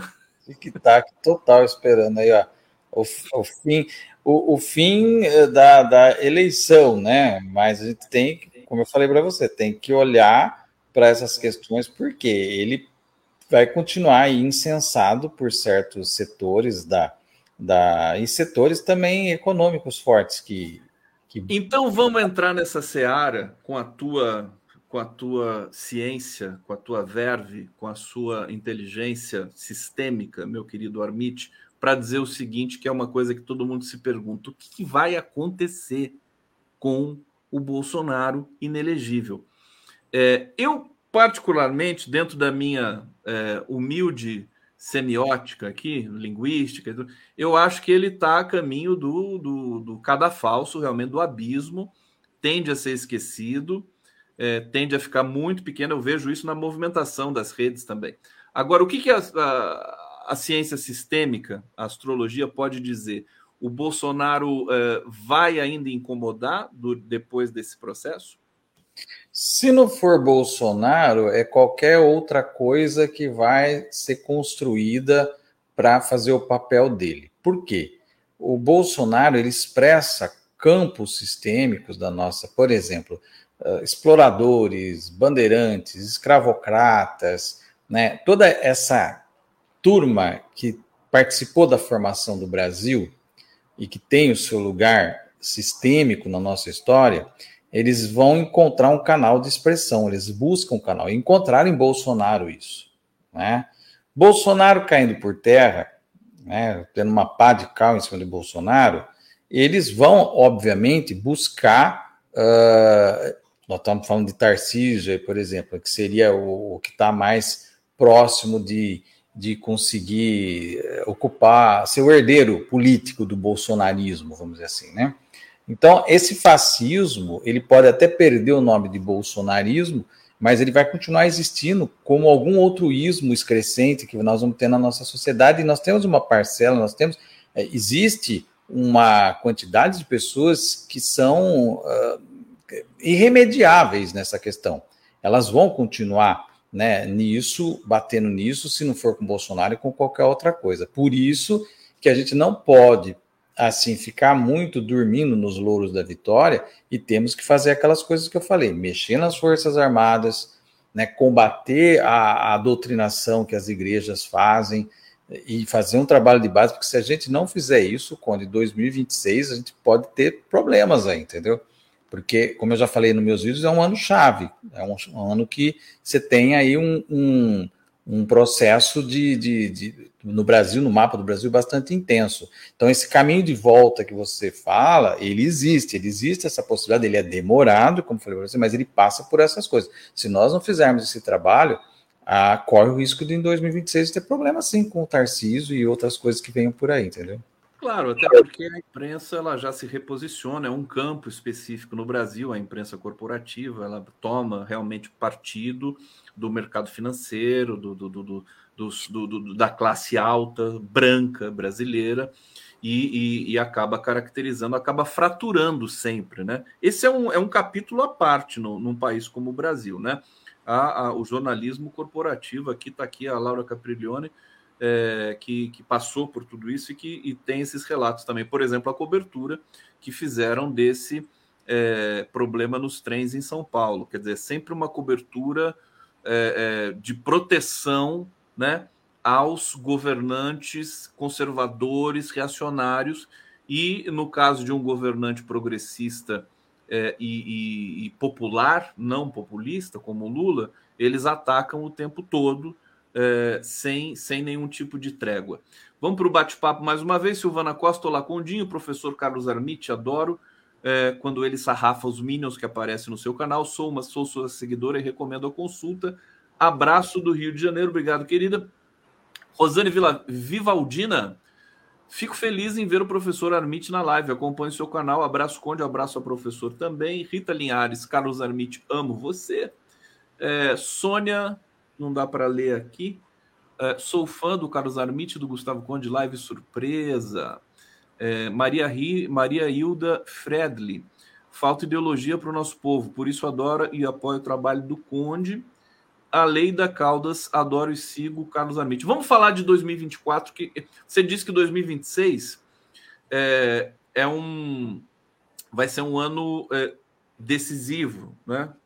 É uma bifurcação que nós vamos enfrentar, não só o Brasil, a humanidade de modo geral, mas o Brasil, né? E, e, a gente pode ter uma chance tremenda de dar uma decolada maior do que tivemos naqueles anos de 2009, 2010, né? Mas tem a porta para o inferno aberta ainda, entendeu? A porta está aberta. Mas antes de 2026 tem o 2024, e aí eu quero fazer uma pergunta muito específica que tem relação uh, com o próprio Partido dos Trabalhadores, a esquerda brasileira, no, no seguinte sentido: o PT ele uh, tem uma característica uh, que é altruísta, vamos dizer assim, no sentido de que, como ele já tem o governo federal, né, o governo da União, ele, ele é, parte da premissa de que pode abrir mão dos governos municipais e estaduais em certa medida. É, é uma certa característica que o PT tem. O que, que, isso quer dizer? Quer dizer, ah, não precisamos ganhar as capitais, nós já temos o governo é, é, brasileiro, né? É, e aí vem as negociações, negociações com a frente ampla que orbita esse próprio governo federal. Minha pergunta para você é assim: o PT tem que ter mais apetite com relação a essas eleições, até porque, meu querido Armite, e isso acho que tem a ver também com responsabilidade, é, o grande cabo eleitoral vai ser Luiz Inácio Lula Silva em 2024. O que, que você pode dizer para a gente? Não, eu tenho certeza que tem que ter essa, essa investida. Né? É, é, faz parte de uma coragem, de um salto de fé, inclusive, né? de você lançar candidatos e mas não adianta também lançar o candidato e largar lá, né, no meio de uma cidade, por exemplo, onde Bolsonaro ganhou com 80% dos votos, você lançar um candidato do PT lá e deixar ele lá a própria sorte, que não vai funcionar, né, o, o, Conde. Então tem que ter um investimento pesado, pessoal, logístico, ideológico em cima dessas candidaturas, para que elas fiquem anabolizadas e consigam ganhar as eleições, porque daí você tem palanques, né? Porque a, a, a grande questão de você vencer as eleições não é só ter a governança daquele local, é você ter o palanque para as eleições de 2026. Então, o, todo o projeto das eleições de 2024 deve ser focado no sentido de eu conseguir o maior, nós conseguimos o maior número de, quanti, de, de palanques possíveis no país, principalmente nas grandes capitais, para poder fazer frente a esse movimento que ainda ele está combalido, o movimento fascista aqui no Brasil está combalido, está enfraquecido, mas não está morto, né? Então a gente tem que tomar cuidado, que a, a, a ressurgência pode vir desse processo. Né? O que, que significa para você é, o que eu acho que é um, é, um, é um fato muito relevante de que, não, de que nós não temos nenhum, é, é, é, nenhum nicho, nenhum, nenhum foco de protestos pró-Bolsonaro nesse momento no, no, Brasil inteiro. Quer dizer, ele está prestes a ser julgado inelegível e você não tem, você não tem bolsonarista protestando nada. O que, que significa isso? A direita está é, é, tá no seu inferno astral, ela vai ter que né? vai ter que se recobrar também as energias. Eu é acho que, que não faz parte do perfil do cidadão de direita a participação política, porque você protestar, sair às ruas, é um movimento de democracia participativa e eles são avessos a essa democracia. Então, eles são avessos a ponto de, de sabotarem até a si próprios nesse processo. Né? Nós da esquerda temos essa coisa de ir para a rua, né, de brigar pelos nossos direitos, de brigar pelas coisas que nós consideramos que são justas, eles, a, a, a direita, ele tem aquela, eles vão, eles ladram, eles e a hora que a coisa, eles recolhem e ficam ruminando. E eles vão quando também tem uma conjuntura favorável, né? Quando Exato. o Bolsonaro estava no governo, eles estavam na rua. Uhum. Não é? Exato. Exatamente. Agora, o, o que acontece é que essa parcela da população ressentida, fracassada, amargurada, mal amada, eles vão ficar de novo rangendo ali no cantinho. É aquele tio chato do churrasco que ficava falando que a ditadura militar era melhor, ninguém dava conversa, dava bola para ele, ficava lá no canto. Esse povo se encontrou no Zap, fizeram movimento e elegeram o Bolsonaro. Eles não deixaram de existir, eles não mudaram a cabeça deles, eles continuam, só que eles vão de novo voltar para o cantinho lá do churrasco quietinho, né? Agora, o mundo está aí, a, as coisas estão acontecendo. Então, ele pode acontecer de surgir um outro indivíduo que venha de novo vibrar no diapasão e regimentar esse povo todo.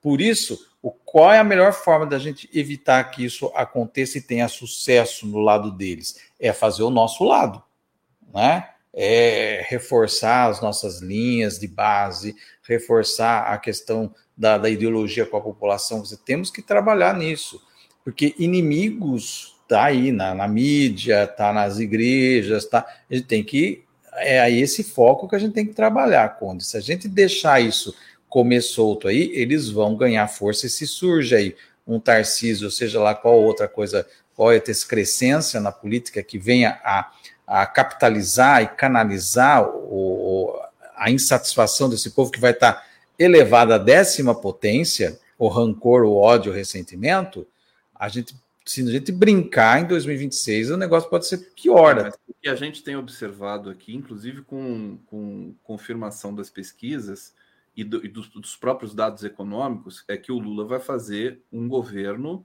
é, de primeiríssima excelência, né? E ele vai ganhar, evidentemente, com isso, é, essa, esse ativo eleitoral para 2026. Mas aí é, é, um outro detalhe também, é uma outra discussão. Eu queria só mencionar aqui, o Armit, uma, olha que, que coisa bonita. Cientistas observam Via Láctea, de uma, Via Láctea de uma maneira totalmente nova. Tem uma matéria aqui sobre astronomia na Folha de São Paulo, e daí tem uma nota: astrofísicos registram murmúrio do universo. Que bonito isso, né? Murmúrio, universo murmurando. Eu pensei imediatamente em você, falou: isso é coisa do Carlos Armit, né? O universo murmura para todos nós. É, para a gente terminar, uma, do, do, dois comentários para você rebater ou, ou, corroborar rapidamente. Primeiro, eu acho que o Trump vai ser reeleito nos Estados Unidos. Estou dando uma de Conde de Ná agora, né? Mãe de Ná Conde. Porque eu estou vendo a conjuntura nos Estados Unidos levando o governo de novo para o Donald Trump. Bom, isso é uma coisa. Quero saber o que, que você pensa sobre isso. E a outra é: o Lula anda na corda bamba de cuidar do Brasil e agora ele também tem a responsabilidade global porque ele faz discursos para o mundo todo. E, é, como diz a esposa do Julian Assange, é, Stella Assange, né? Ela diz: quando o Lula fala, o mundo ouve. Comenta para gente essas duas questões. É, eu não sei se o Trump consegue se eleger. Eu, eu acho até que hoje, vou falar, pode parecer até estranho, mas diante de outra figura lá, eu esqueci o nome dele agora. É aquele deputado de Miami, né? é, ele é pior, né? E ele está é. com força, né? Eu não tive tempo de ver o mapa astrológico dele ainda, depois preciso estudar se existe essa possibilidade. Porque o, o, o trumpismo é a mesma coisa, a gente vai, a gente vai olhar lá para os Estados é Unidos. É o Ron DeSantis. Ron DeSantis, isso. A gente tem que olhar para os Estados Unidos como que o, o trumpismo vai uh, se encaminhar para a gente entender como vai funcionar o bolsonarismo aqui para 2026. Então, a, a, a ideia das eleições lá, como vai acontecer nos Estados Unidos, vai nos municiar com informações estratégicas para a gente se posicionar para 2026. Tá? É, é isso daí. Nesse eu vejo a gente está em vantagem, né? De é, novo. É, então, assim, por quê? Existe uma, uma uma conexão, vamos assim, vibracional entre o trumpismo e o bolsonarismo aqui, né? Uh, então a gente, eles vão há um movimento espelhado no que acontece lá, no que acontece aqui. Até porque a gente sabe que tem dinheiro também que, que corre por aí, né? Tem financiadores que são uh, que tem o pé lá e o pé cá. A gente sabe até donos de, de redes sociais aí estão conectados com isso. Então é, é, prestar atenção, prestar atenção no, no, movimento que vai acontecer Trump ou Ron DeSantis. E aqui, né, Bolsonaro tentando aí algum tipo de ressurreição ou um Tarcísio, coisa do tipo, entendeu? Eu só estou colocando na tela aqui, olha, está começando a sessão no TSE, o Alexandre de Moraes entrando em primeira, é, é, é liderando a fila ali de todos os ministros é, e a gente vai acompanhar aqui trechos desse voto da Carmen Lúcia, que começa, portanto, nesse momento, exatamente meio-dia, 22 minutos. Armit, deixa eu te agradecer muito pela sua presença, seus esclarecimentos aqui no Giro das Onze. Sempre um prazer te receber, sempre um prazer ver o carinho que o público tem por você. Parabéns mais uma vez pelo seu trabalho. É, vou pedir para você dar o, o, o teu canal do YouTube e o site para o pessoal é, buscar o seu, as suas falas e as suas lives que são semanais, né? É, hum. Para acompanhar o teu trabalho. E espero em breve tê-lo mais uma vez aqui. Certo. É, o canal é Astrologia Sistêmica e o site também astrologiasistêmica.com.br. Né? Você pode entrar lá, tem o conteúdo, o material, os vídeos que eu posto. E eu agradeço, Conde, mais uma vez a oportunidade de estar aqui, ainda mais num dia como hoje, participando desse momento de início, de até fiquei até meio emocionado aqui agora de estar aqui junto. Você aqui, vai, vai, vai, vai dar sorte para gente. Vamos aguardar também o, o depoimento do, do Mauro Cid, que está sendo, vai ser, acho que vai ser daqui a pouco também. Nossa, dia bombástico. Obrigado, querido. Imagina, um abraço, um abraço a todos.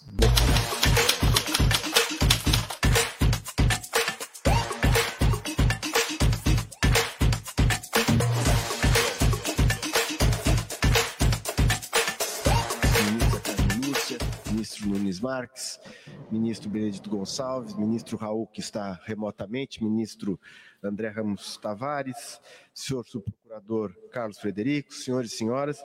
É, Trata-se de uma lista tríplice para preenchimento de vaga de juiz titular, Tribunal Regional é, Eleitoral de Alagoas. É, os três candidatos, Milton Gonçalves Ferreira Neto, Mauro Jorge Tenório. Mauro Tenório Gomes. Vamos lá, vamos iniciar aqui o nosso papo. Vamos receber agora com todo carinho a Dair Rocha, que está chegando aqui. Eu coloquei o início dessa sessão no TSE. Eles vão, vão tratar de outros temas, me parece, antes do voto, especificamente aí na questão é, do processo do Bolsonaro. Adair Rocha, chegando para conversar com a gente, seja muito bem-vindo. Estamos nesse dia repleto de, de emoções políticas, né? É, notadamente a confirmação é, do Bolsonaro inelegível, que nós vamos acompanhar aqui, e também o depoimento do Mauro Cid. Antes disso, eu quero é, agradecer a Dair pela sua presença aqui e perguntar primeiro o que, que você anda aprontando aí no Rio de Janeiro, meu querido Adair Rocha, você que agita todas as comunidades aí é, das periferias do Rio de Janeiro. Eu quero que você dê um, um, um resumo aí das, das suas atividades nesses últimos dias, semanas, para a gente começar o nosso debate aqui. Bem-vindo, querido Adair. Oi, Conde, um grande abraço, que bom estarmos aqui juntos e nessa dá para a gente chamar do giro histórico. Né? Esse momento do giro vai e essa resposta que vamos ter aí é de fato histórica. Né? E claro que ela, de alguma forma, movimenta também as coisas que fazemos pelo Rio, que você faz por São Paulo e pelos mais diferentes lugares. Né? é, eu talvez comentasse, pudesse comentar. Aliás, você agora mudou o fundo, né? Da, eu estou colocando esse fundo aqui é de um artista é, brasileiro chamado Jefferson Cunácia. É, e, e, é tão bacana, né? A gente tem, tem, tem, tanta, tanta gente talentosa no Brasil. A gente vai falar de arte, vai falar de cultura. Claro, né? eu, eu, queria abrir, inclusive, isso, que é uma das coisas que eu estou fazendo, né, na direção aqui do Departamento Cultural da UERJ. É, nós temos feito grandes exposições, né? Nossa Galeria Portinari, Galeria Equinor, tem vários né, espaços aqui da universidade e aí, ao mesmo tempo que trabalhamos com Faigo Strover, com Anabela Geiger, com Cildo Meireles, né, que são os clássicos né, das artes visuais, é, a gente vai entremeando com os grandes artistas que ainda não têm essa, essa mesma visibilidade né, pública. E aí eu queria aproveitar, então, para dizer para ir para o nosso é, Jefferson Unácia, né, primeiro, parabéns porque o que você trouxe até agora é muito bonito, muito bom. E aí, quando a estamos fazendo essas exposições todas e estamos agora, inclusive, com o Sagrado Abjeto, né, que são de artistas também daí de São Paulo, que estão expondo agora aqui na, na Portinari. E quero deixar o convite aí no ar, quer dizer, que o nosso setor aqui de exposições, né, o nosso Bruno Santos que coordena, possam estar também vendo se a Conasce estiver interessado em expor no, Rio de Janeiro. É, se eu não me engano, o Cunácia é de Recife. Estou tentando localizar aqui no meu e-mail, que está lotado de arte. Agora, eu quero dizer o seguinte, Adair, eu acho que eu encontrei o parceiro que eu precisava para dar conta agora, porque eu estou recebendo uma um infinito de obras de artistas do Brasil inteiro que hum. gostaram da ideia de, de figurarem aqui nesse fundo chroma key que eu apresento é, e, e, e para divulgar o trabalho deles. Então, você com essas ações, eu acho que a gente pode convidá-los, né? Para expor aí nessas atividades que você faz no Rio de Janeiro. Pronto, está resolvida. Está resolvida daí, que já é meu sócio já há muito tempo, né, daí? É. Nas nossos, essa, nos nossos debates aqui. É, essa é uma parceria nossa, sem dúvida. De obras é, é, e uma qualidade que você conhece muito bem, que são né, é a arte brasileira, a cultura brasileira. Deixa eu puxar então, vamos começar falando um pouco de cultura, porque é, eu acho que isso é um, é um, é um dos é, sentimentos, né? é uma das consequências de o Brasil voltar a ser Brasil. É, nesse momento com o, o governo democrático Lula 3.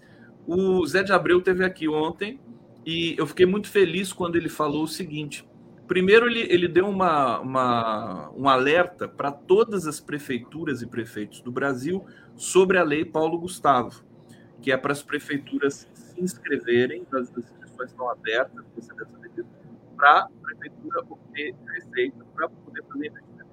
Né? E a outra coisa, ele disse que o teatro, é, no eixo, pelo menos no eixo Rio de São Paulo, está bombando agora que a gente tem um governo democrático e tudo mais, a, a, as coisas estão tão rápidas. Fala um pouco sobre isso para a gente, Adair. Olha, eu acho que é esse momento de retomada mesmo, né? Quer dizer, até já, já comentamos aqui, inclusive, de um dos artigos que eu escrevi aí, que era a, como é que esse passado tão recente nosso você viveu uma realidade da arquitetura da destruição. E aí, certamente, não é à toa que a, a arte e a cultura é algo que, do ponto de vista político, é a primeira a ser perseguido. Por isso, logo o Ministério da Cultura ficou fora e agora, é claro que não dá mais só para a gente ficar com a palavra de ordem de que a cultura voltou, o Ministério voltou, porque agora já tem que dizer a que voltou, né? Quer dizer, que, que coisas estão acontecendo para esse acolher isso que o Zé te disse, que está bombando em todos os lugares. O teatro está, de fato, com uma força muito grande, as artes visuais, e como você mesmo já estávamos comentando aí, e as mais diferentes é, expressões é, da arte da cultura estão. E aí, claro que a Lei Paulo Gustavo é, nesse momento, o foco, né? Dizer, é, na medida em que ela tem, inclusive, essa gestão que chamamos territorial, quer dizer, como é que o governo federal com governos estaduais e com as é, prefeituras, vão fazer essa que as pessoas tenham acesso, de fato, às verbas e possam estar, de fato, cada vez mais é, não só produzindo, mas melhorando a sua produção, que sempre é, aconteceu. A gente está, você falava, você fala do teatro, né? Nós aqui no Rio temos o o segundo maior teatro do Rio de Janeiro, que é o Odilo Costa Filho. E temos o, o outro teatro, que é o Noel Rosa, é, e, e, e, várias né, outros por aqui, que fizemos, inclusive, agora já está um edital para ocupação dos palcos, né? todos os artistas que queiram ocupar. É claro que estou falando da UERJ e, ao mesmo tempo, que estou falando de um mesmo movimento que o Ministério da Cultura está vivendo, e aí, junto do Ministério da Cultura, como é que os diferentes espaços. É, vai ter que interromper Adair, um pouco, né? Tá. Deixa eu só te interromper, porque a gente tem uma claro. notícia urgente aqui, claro. que é o Bolsonaro acaba de se tornar inelegível pelos próximos oito anos. Está aí a minha felicidade em dar essa notícia em primeira mão aqui, junto com a Dair Rocha, aqui no nosso Giro das Onze. Portanto, Bolsonaro inelegível. TSE forma maioria para tornar Bolsonaro inelegível. A Carmen Lúcia, como vocês podem ver aqui na nossa tela, está proferindo seu voto, mas ela já disse que acompanha o relator. Portanto, nós temos agora é, 5 a 1 ou 4 a 1? Uh, acho que 5 a 1, né? Para já ter terminado. São não são sete ministros, 4 a 1, desculpa, 4 a 1, uhum. que é que não pode mais, o Bolsonaro não consegue mais, mesmo se uhum. todos os outros ministros votarem é, do lado do Bolsonaro, ele não vai conseguir reverter esse quadro. Então, Notícia boa, parabéns, parabéns a todos que estão nos assistindo também, que trabalharam por isso, né? A sociedade brasileira trabalhou por isso. Aliás, Adair, eu vou ter de interromper essa tua fala preciosa aí sobre as atividades de cultura do Rio, do Brasil e tudo mais, para você comentar esse momento histórico agora, claro. que é a cassação, uh, cassação não, é a ineligibilidade de Jair Bolsonaro. Adair Rocha. Olha, esse momento, certamente, do ponto de vista do avanço democrático, né, e certamente estamos aí com a própria expressão que o Lula, né, que é o provocador assim de primeiríssima qualidade, né, quando ele solta uma expressão e onde todas as mídias vão querer logo a partir do que ele diz tentar mostrar a contradição, mas como na própria expressão dele ali já está as contradições todas, então o que está em jogo nesse momento é essa é, avanço da democracia. Né? O que, que significa a inegibilidade de alguém que foi exatamente não só antidemocrático, mas é, é, com essa expressão é, fascista no, no, Brasil. Né? Quer dizer, que é, onde a política do ódio, onde essas expressões todas, né, a própria arquitetura da instituição que eu coloquei anteriormente. Então, esse momento, Conde, é, ele marca é, certamente um, um, processo, um momento histórico né, da, da, do processo brasileiro e do processo democrático é, brasileiro. Quer dizer, o que, que significa é, a população é, ter que escolher entre as contradições reais existentes. Acho que, então, a partir desse, desse momento, o, na minha avaliação, é muito mais importante até do que se criar outras possibilidades de fortalecimento do mito, né, do chamado mito. É, e, que, e que expressões são essas que precisam ser cada vez mais revistas. Né? Então, nesse momento, a inegibilidade certamente vai trazer, você já até usou essa expressão, mas é, como não é uma pessoa é, com pressupostos teóricos do ponto de vista da ciência política ou das diferentes ciências para poder mobilizar o conjunto da população, ele mobiliza algo que, como vocês comentavam anteriormente, nesse momento não está indo para a rua. E esse não está indo para a rua certamente tem a ver com o resultado do golpe. Dizer, o fato de você ter essas pessoas todas presas e como é que estão os processos, e aí certamente fortaleceu o que foi dito anteriormente sobre Alexandre de Moraes. Né? Eu acho que, que a institucionalização cada vez mais forte né, do processo democrático e dentro dessa perspectiva, de fato, da participação real né, da, da, sociedade e de quais são os critérios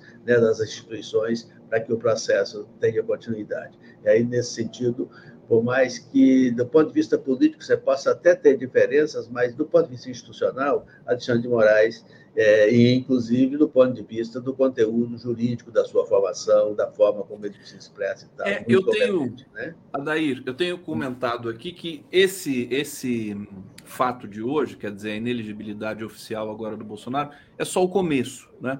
Porque ele tem uma, agora uma maratona de processos pela frente Deixa eu trazer a reação do público aqui, que está celebrando é, é, fartamente aqui. Com toda razão. Rodrigo, né? Rodrigo Pestana, vai Carminha, Maria de Lourdes, vou tomar uma groselha. É, aqui, Artritos está dizendo, Conde Adair, será que esse processo vai abrir espaço para outras punições de políticos que abusam de sua posição e cargo público? Segura aí, Adair, que você já vai falar sobre isso. É. É, deixa eu ver o que é mais aqui. É, Luciana Barros anunciando aqui, Carmen já voltou, pronto, Bolsonaro está inelegível. Uh, uh, sobre cultura, está aqui a Irene dizendo os ingressos de teatro são muito caros. Pobre não pode ir também. O Adair vai falar sobre isso também aqui para gente. Deixa eu ver o que, que vocês estão falando. O pessoal está comemorando muito aqui. Ana Ribas, ufa, passou da hora do Jair. É bom Jair é, indo para Jair, o quê? Não sei. O que, que é bom aí? Vamos fazer os trocadilhos com Jair aqui no nosso bate-papo.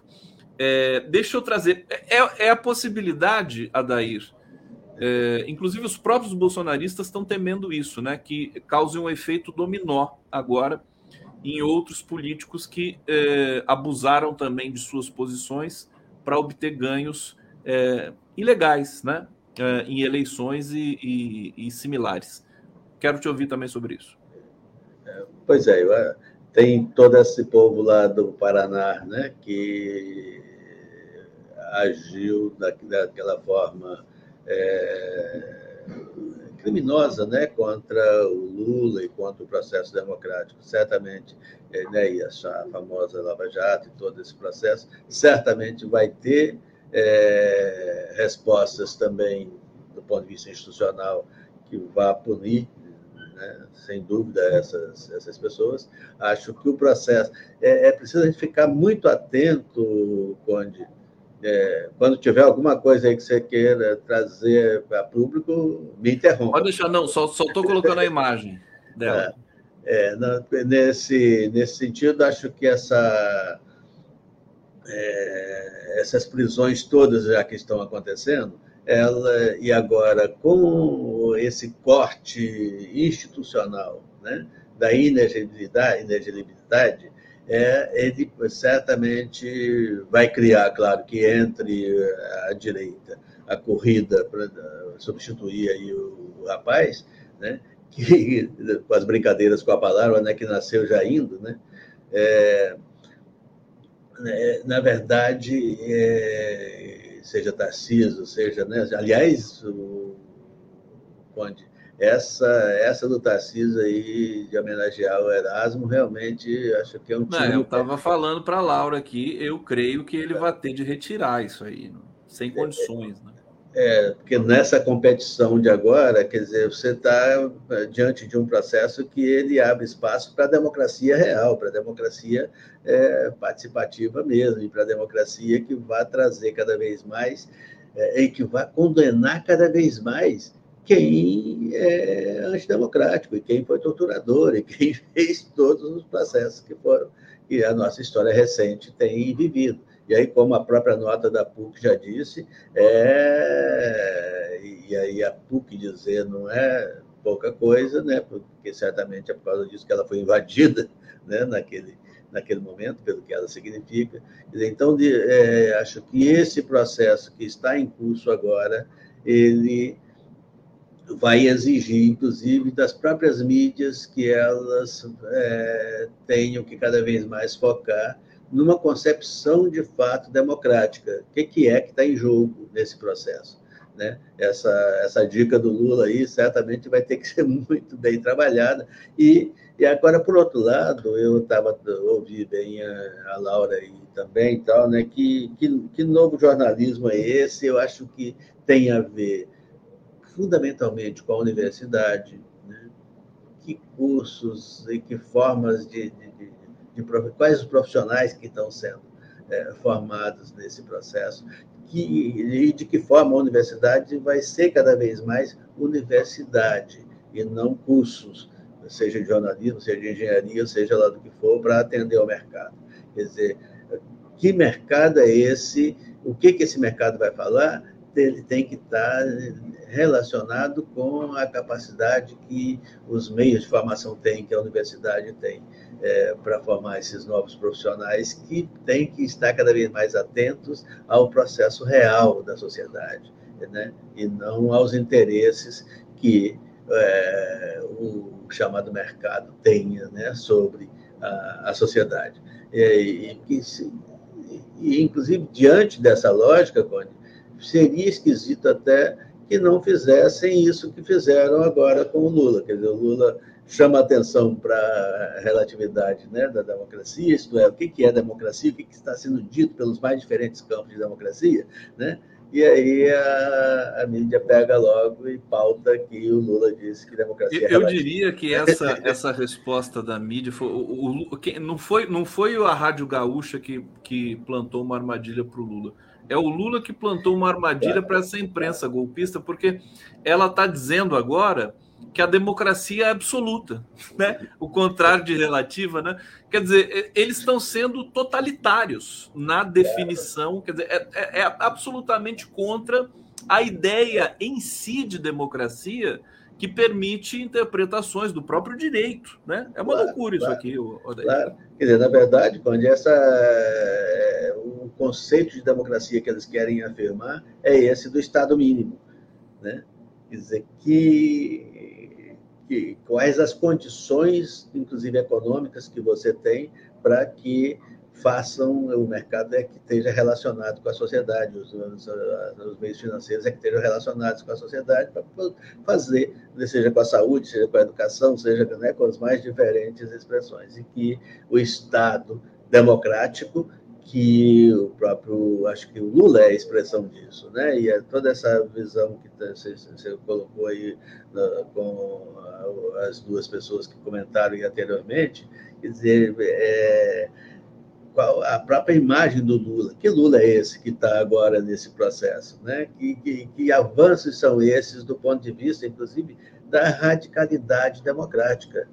É, o que nós, o Brasil está vivendo cada vez mais essa expressão da radicalidade.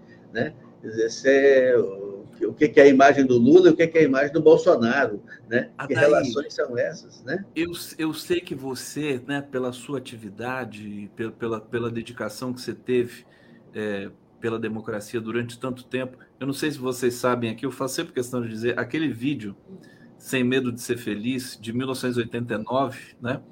O Adair que, que, que, que juntou aquela turma lá, aqueles artistas, para gravar aquele clipe histórico da primeira eleição à presidência da República de Luiz Inácio Lula da Silva. O Lula está entranhado na nossa história de uma maneira assim, aliás, na, no, no, nosso DNA, né? Brasil, assim. É, quem, tem quem não goste, tem quem goste, mas in, independente disso, é, Brasil sem Lula não existe né, na, na, na, na subjetividade, na identidade da, dos brasileiros e das pessoas. Agora, eu, já, eu fiz um trocadilho aqui em homenagem ao Bolsonaro. É melhor já ir rezando. Né? É melhor já ir rezando, porque agora o, o próximo passo é cadeia. Né? É, Hussein Brasil está dizendo está na hora de Jair em cana. E eu queria trazer é, uma questão para você, Adair, que é o seguinte: o Bolsonaro tem a sua, o seu domicílio eleitoral no Rio de Janeiro, e que é o, a sua também o seu domicílio de toda a natureza possível, cultural, histórica, eleitoral e tudo mais. É, o que que o, o, o, você também conhece muito bem as periferias do Rio, é, a ação das milícias terríveis, né? É, qual que é o, a consequência direta dessa ineligibilidade para o Rio de Janeiro, pensando também no Flávio Bolsonaro, que foi chegou a ser cogitado para ser candidato a prefeito. Parece que o Bolsonaro é, vetou essa participação, é, mas é o domicílio eleitoral da família Bolsonaro, família Bolsonaro. É, você acha que essa, esse, essa votação histórica de hoje pode, vai ter consequências grandes nesse, nessa articulação do Rio de Janeiro? Eu não tenho dúvida, Conde. É, ela vai consolidando algo que já está em curso. Quer dizer, você tem cada vez mais uma aproximação, por exemplo, com aquilo que está aqui na minha parede, né, com a destruição de, de Marielle. Né?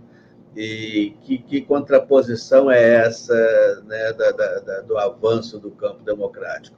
E, claro que eu tenho trazido muito aqui, né, Conde, que o processo também do Rio de Janeiro ele tem nas periferias é, e nas favelas, né, uma cada vez mais uma participação do conjunto da cidade, cada vez mais uma expressão também de pensamento, uma expressão também dessa construção do processo político.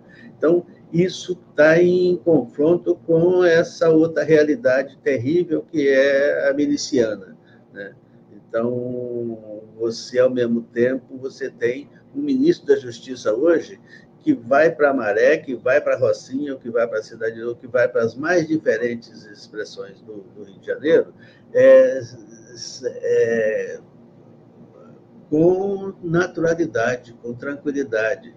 Isto é, como é que no avanço democrático, só vai ter avanço democrático se de fato a cidade como um todo, e aí, portanto, favela e periferia, tiver o mesmo acesso às políticas públicas. Então, vai ter que mexer na segurança, vai ter que mexer nas mais diferentes coisas que são fundamentais. Então, eu, é, na minha avaliação, essa queda hoje do Bolsonaro significa uma queda também da família, significa é, não que não tenha voto, voto, claro que tem, porque você tem a direita também no Rio de Janeiro. Né? e ultradireita também no Rio de Janeiro. Mas eu acho, viu, Adair, que abre um precedente para mudar também essa cena é, é, regressiva do Rio, né? Que a, a, hoje tem um prefeito que já é menos mal do que os outros que ante, antecederam a ele, que é o Eduardo Paes, mas ainda tem o Cláudio Castro no, no, no, no governo estadual. O Rio de Janeiro merece uma mudança drástica né, em 2024. Não, 2024 é prefeitura, né? Mas em, sobretudo em 2026 no governo do estado. Agora você tocou num ponto, Adair, é, e a gente está encaminhando aqui para o bloco final, já voou o tempo. E, é, e, vamos todos depois acompanhar aqui. Já tem muita gente acompanhando o voto da Carmen Lúcia, mas é, você tocou no caso Marielle, que eu acho que é justamente esse dia de hoje, né, é, pela simbologia que ele é, ostenta, é, coloca né, é, a, a, responsabilidade do país de, de dar essa resposta não só para a família da Marielle, para o Brasil e para o mundo, que está acompanhando também. A Marielle é, é emblemática, né? O, a execução brutal da qual ela foi vítima, e nós sabemos que essas figuras que estão hoje aí nesse cenário é, de punição, né? Estão é, de alguma maneira ligadas à, à, morte dela. É, como é que está essa, essa discussão sobre a Marielle aí no Rio de Janeiro? É, é, o, o processo, a sequência do processo é, traz esperanças, né? na medida em que o próprio ministro da Justiça já deixou claro que tem que ter fim, esse, esse é, tem que se descobrir quem mandou é, matar a Marielle. Quer dizer, essa, essa, é, é, essa relação emblemática, né, como você está dizendo, né, do que, que significa Marielle no Brasil e no mundo. Então, acho que tem uma relação bastante parecida né, com o que, que significa o Lula hoje no mundo. Né? é, o significado de Lula hoje no mundo, ele está intimamente vinculado com que processos são esses da defesa da democracia, da defesa da população é, da, da, das periferias. Né? E aí Marielle é certamente a que mais representa isso. Né? Quer dizer, a forma, é, a maneira como ela se colocava como a grande liderança né, que hoje imaginam que teríamos de Marielle né, nesse nosso cenário, e a forma brutal como ela foi destruída. Né? E, sem dúvida nenhuma, o, o ministro da Justiça, certamente com essa é, resolução de hoje, é, vai estar com o campo muito mais aberto no conjunto da sociedade para esse novo é, momento, né? Quer dizer, que podíamos chamar que Bolsonaro inelegível e Marielle de volta à significação que ela sempre teve, descobrindo quem foi que mandou matar. Eu acho que essa é também uma vitória de hoje. Acho que esse avanço né, dentro dessa perspectiva é também uma, uma vitória de hoje. Adair Rocha, aqui no Giro das Onze, estamos ao vivo pela TV 247, pela TVT de São Paulo, Rádio Brasil Atual FM 98,9, TV Quirimurê, na Grande Salvador. É, eu, para terminar esse papo em grande é, estilo, eu, eu, eu, tô eu vou trazer aqui esse grande artista que é o, o Jefferson Cunácia, a gente faz um slideshow aqui da obra dele. Olha que coisa belíssima, o, sim, o Adair. É, uhum. Deixa eu passar, deixa eu rodar aqui as obras dele. Olha só. Esse uhum. trabalho, ele é, de, ele é de Recife, natural de Recife, no, em Pernambuco. É, olha que coisa É incrível. Ele, né? continua em Recife ou está morando em eu, eu creio que ele está em Recife, é radicado é. lá. E é. acho que merece muito uma exposição. É, esse convite bandas. que eu fiz está no ar e que você é o padrinho dele. Né? Pois é, olha só. É, é, muito bom, excelente. Muito, muito bom esse, esses abstratos aqui. É, olha só. É, eu pegar uma, uma parte toda dele e tal, vou mostrar para a Anabela Geiger e para o Cildo Meirelles, né, para uma avaliação já dessas pessoas que são né, as grandes. Olha que fantástico, que é. personalidade, né, Adair? É, sem dúvida, sem dúvida. Daqui Nossa, um... que beleza, muito bom.